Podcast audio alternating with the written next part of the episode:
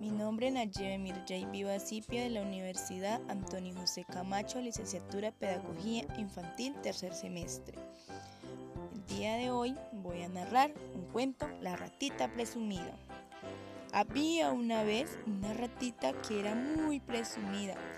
Estaba un día barriendo la puerta de su casa cuando se encontró con una moneda de oro.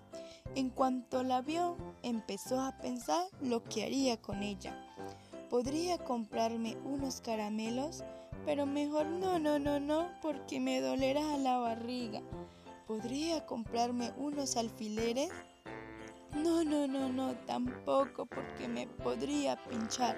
Ya sé, me compraré una cinta de seda y haré con ella unos lacitos. Y así lo hizo la ratita con su lazo en la cabeza y su lazo en la colita.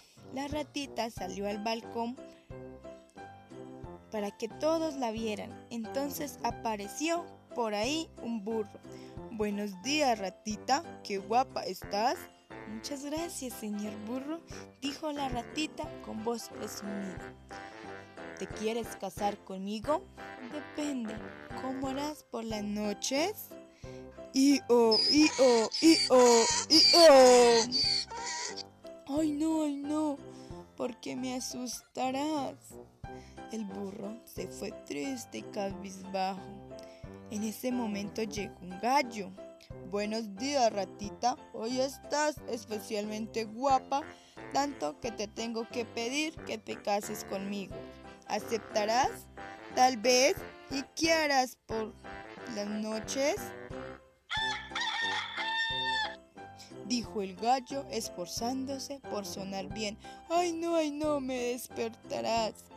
Entonces llegó su vecino, un ratoncito que estaba enamorado de ella. Buenos días, vecina. Ah, hola, vecino, dijo sin tan siquiera mirarlo. Estás hoy muy bonita. Ya, gracias, pero no puedo entretenerme a hablar contigo. Estoy muy ocupada. El ratoncito se marchó de ahí abatido. Entonces llegó el señor gato. Hola, ratita. Hola, señor gato. Estás hoy deslumbrante. Dime, ¿querías casarte conmigo? No sé. ¿Y qué me harás por las noches? Miau.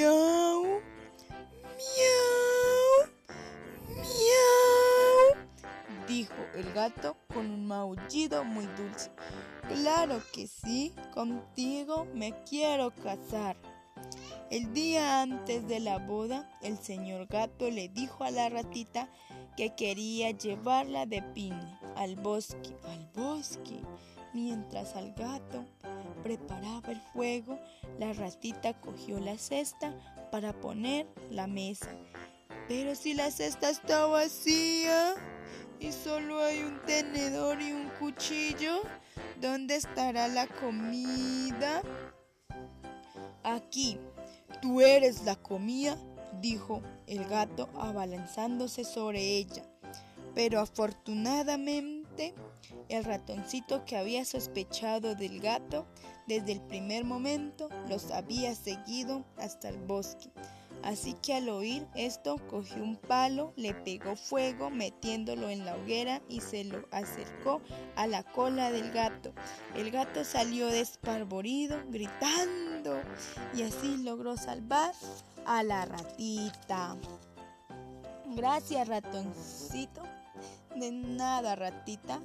¿Te querías casar ahora conmigo? ¿Y quieras por la noche? Yo, dormir y callar, dormir y callar. Y la ratita y el ratoncito se casaron y fueron muy felices.